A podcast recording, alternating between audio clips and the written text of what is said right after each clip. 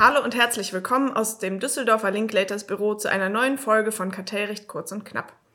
Heute geht es um die 11. GWB-Novelle, das sogenannte Wettbewerbsdurchsetzungsgesetz, das am 7. November jetzt in Kraft getreten ist. In der Zeit, die seit dem ersten Referentenentwurf im September 2022 ins Land gezogen ist, wurde natürlich schon viel über das Thema gesprochen und diskutiert. Auch wir haben mehrere Anläufe für diese Folge inzwischen unternommen und uns hat jetzt einfach noch einmal interessiert, was am Ende tatsächlich in dem Gesetz verankert wurde, was dabei herausgekommen ist. Das ist vor allen Dingen wahrscheinlich das, was für die Unternehmen auch interessant ist, wenn es jetzt um das Daily Business geht. Bei mir ist heute Daniela Seliger, Partnerin in unserem Düsseldorfer Kartellrechtsteam und meine Kollegin Caroline Hoffrichter, die auch bei uns als Associate in unserem Team ist. Herzlich willkommen. Ich bin Theresa Noske und ich bin ebenfalls Associate in unserem Kartellrechtsteam und ich freue mich sehr, dass ihr heute hier seid. Danke und hallo zusammen. Ich freue mich ebenfalls sehr, wieder dabei sein zu können. Danke für die Einladung. Ich freue mich auch dabei zu sein heute. Sehr schön. Ähm, insgesamt sieht das Gesetz erheblich erweiterte Eingriffsbefugnisse des Bundeskartellamts vor. Und als der Referentenentwurf veröffentlicht wurde, also äh, im September 2022, da gab es von vielen Seiten viele Stellungnahmen, viele Äußerungen dazu. Und neu ist unter anderem zum Beispiel die Einführung einer missbrauchsunabhängigen Eingriffsbefugnis im Anschluss an Sektoruntersuchungen sowie zum Beispiel auch Änderungen im Bereich von Vorteilsabschöpfung nach Kartellverstößen. Grundsätzlicher Anknüpfungspunkt ist ja dort jetzt der Begriff der Störung des Wettbewerbs, ähm, der also nicht mehr an einen Verstoß geknüpft ist. Alles in allem, was ist neu? Ähm, genau, du hast ja schon erwähnt, dass der Gesetzgeber geschaffen hat, eine missbrauchsunabhängige Eingriffsbefugnis nach ähm, Veröffentlichung des Abschlussberichts der Sektoruntersuchung. Das heißt, der Gesetzgeber kann jetzt nun unabhängig eben von einem Missbrauch eingreifen und knüpft dies an zwei kumulativ vorliegende Voraussetzungen. Das ist einmal ein zeitliches Element, es muss eine fortwährende Störung des Wettbewerbs vorliegen und an eine Erheblichkeit, das heißt eine besondere Schwere des Wettbewerbs. Ja, und was genau das heißt, was unter einer solchen Störung des Wettbewerbs zu verstehen ist, hat der Gesetzgeber auch näher illustriert, indem er einen Regelkatalog zur Bestimmung des Vorliegens einer solchen Störung in das Gesetz aufgenommen hat. Und Fälle, die er dann nennt, sind beispielsweise Marktzutritts- oder auch Markt Austrittsschranken, dann bestimmte Kapazitätsschranken, die es in einem Sektor gibt oder auch Wechselhemmnisse, die einmal die Kunden oder möglicherweise auch die Unternehmen selber betrifft, also im Verhältnis von Anbieter und Nachfrager. Und last but not least auch Abschottungseffekte durch vertikale Beziehungen. Eingefügt hat der Gesetzgeber nun auch eine Definition der fortwährenden Störung des Wettbewerbs und hat zudem verschiedene Klarstellungen noch in das Gesetz eingebracht. Zudem, was sich inhaltlich noch geändert hat, äh, der Umsatzschwellenwert für die Anmeldepflichtigkeit von Transaktionen äh, wurde erhöht von 500.000 Euro auf eine Million Euro. Genau, da vielleicht ganz kurz zur Ergänzung. Der Hintergrund ist, dass der Gesetzgeber gerne wollte, dass Unternehmen, die aus seiner Sicht in sehr engen Sektoren unterwegs sind, kleinere Unternehmen nicht ohne weiteres fusionskontrollfrei kaufen konnten.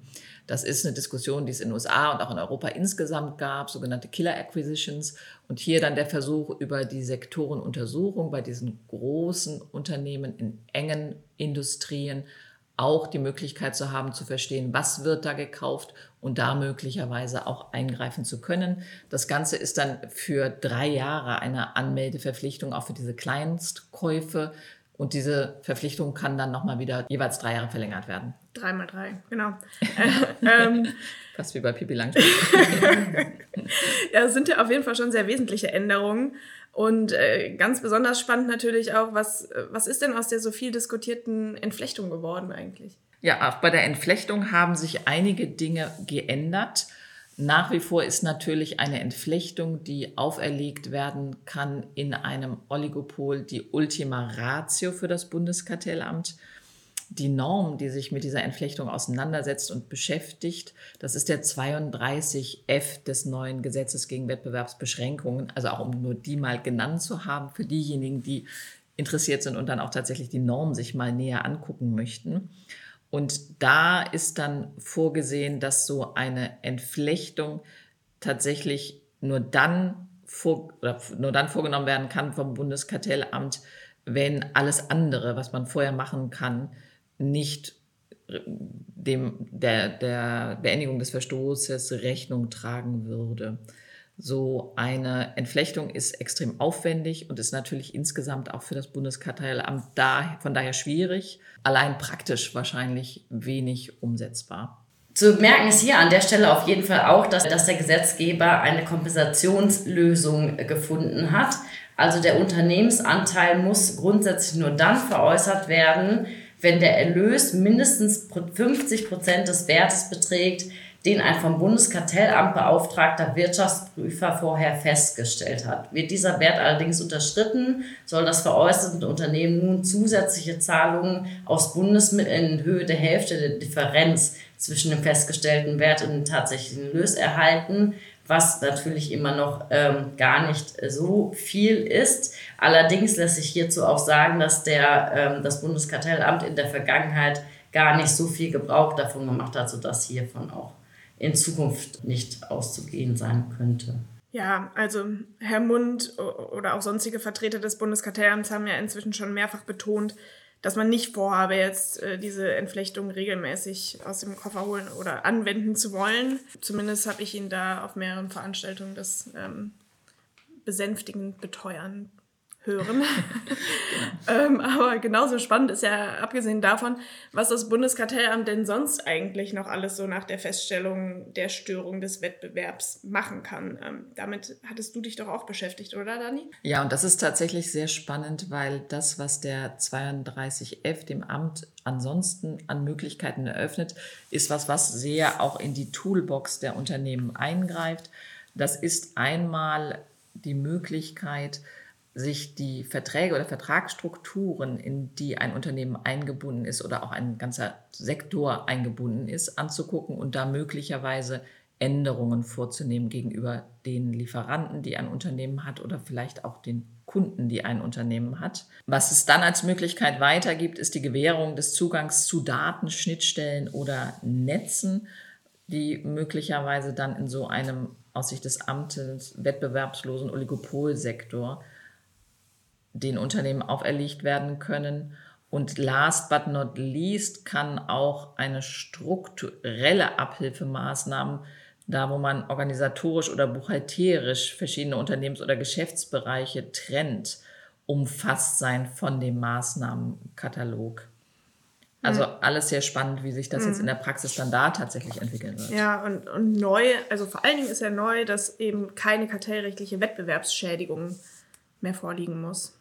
Ja, das ist richtig. Und das ist tatsächlich was, was man bisher so ähnlich nur in dem Vereinigten Königreich gesehen hat. Es ist auch eine Jurisdiktion, auf die das Bundeskartellamt beziehungsweise dann auch natürlich der Gesetzgeber immer wieder Bezug nimmt.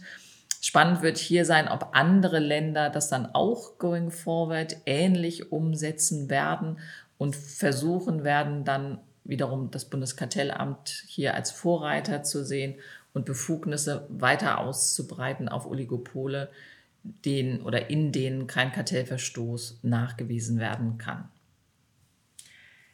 Hier äh, kann natürlich auch eingewandt werden, ob die Regelung gegen den Bestimmtheitsgrundsatz verstößt, weil vielleicht den Unternehmen ganz, nicht ganz klar sein könnte, an welchen Maßstäben sie ihr Verhalten nun ausrichten müssten. Also insbesondere zu nennen vielleicht der Regelkatalog mit Abhilfemaßnahmen in 32f Absatz 3, der wahrscheinlich unumgänglich äh, eben unbestimmte und weite Begriffe enthält.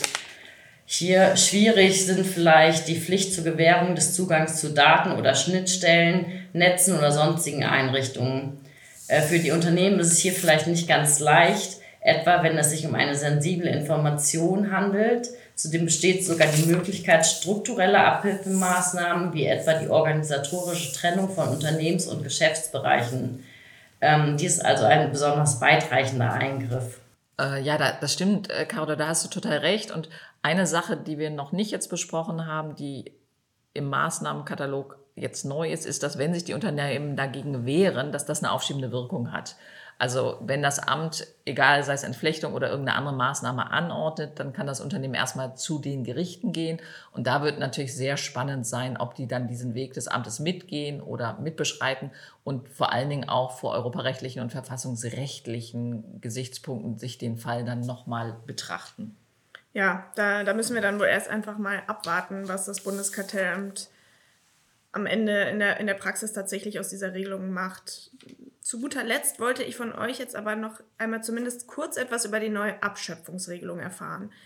Wenn ich das richtig verstehe, gibt es nach dem neuen 34 Absatz 4 GWB eine pauschale Vermutung, dass Unternehmen mit nachgewiesenem Kartellrechtsverstoß einen Vorteil in Höhe von 1% ihrer Inlandsumsätze mit dem Kartellverstoß erlangt haben. Ähm, nach der aktuellen Fassung kann jetzt eben nicht mehr vorgebracht werden, dass kein ja, oder eben nur ein geringer wirtschaftlicher Vorteil angefallen ist. Also so eine Regelung ist jetzt auch nicht unbedingt selbstverständlich, oder? Äh, nein, absolut tatsächlich nicht selbstverständlich. Der Entwurf verweist für Art und Umfang des Schadensersatzes auf die BGH-Rechtsprechung zu zivilrechtlichen Schadensersatzverfahren.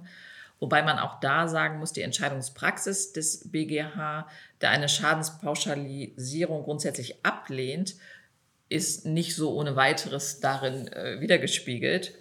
Und was hier auch interessant ist, die Höhe des Gewinns ist natürlich fraglich. Also wenn man sieht, was ökonomische Gutachter normalerweise zu Schaden und Schadensberechnungen äh, für Gutachten vorlegen in den verschiedenen Prozessen, so wird man davon ausgehen können, dass ein Prozent von allen Seiten kritisch hinterfragt wird und dass das jetzt äh, zumindest erstmal de facto eine schwierig zu widerlegende Vermutung ist. Mm, ja, also auch da interessant, was die Praxis daraus machen kann. Soweit ich weiß, kann die Vermutung auch nur dann widerlegt werden, wenn die am Verstoß beteiligten Unternehmen insgesamt beweisen können, dass keine Gewinne in entsprechender Höhe im relevanten Zeitraum erzielt wurden. Also hier wird auf den Konzern äh, weltweit abgestellt, was die Widerlegung natürlich sehr schwierig macht, äh, insbesondere bei größeren Unternehmen. Ähm, und im Hinterkopf sollte natürlich behalten werden, dass auch hier der Amtsermittlungsgrundsatz gilt.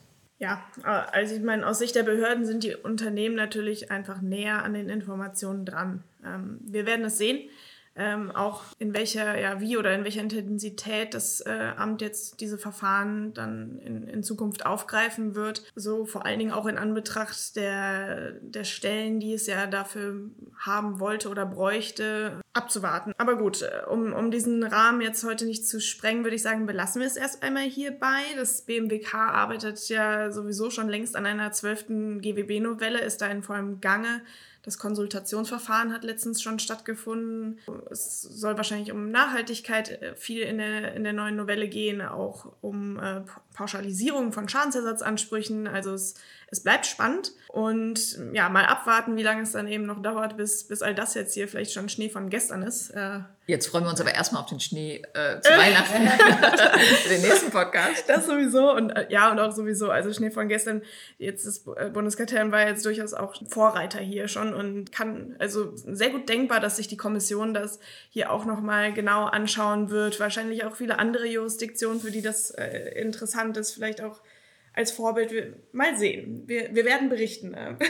liebe Dani, liebe Caro, herzlichen Dank, dass ihr dabei wart und eure spannenden Einblicke mit uns geteilt habt. Und äh, vielen Dank natürlich auch an unsere ZuhörerInnen und bis zum nächsten Mal. Tschüss. Vielen Dank dir, Theresa, und an alle. Tschüss. Tschüss.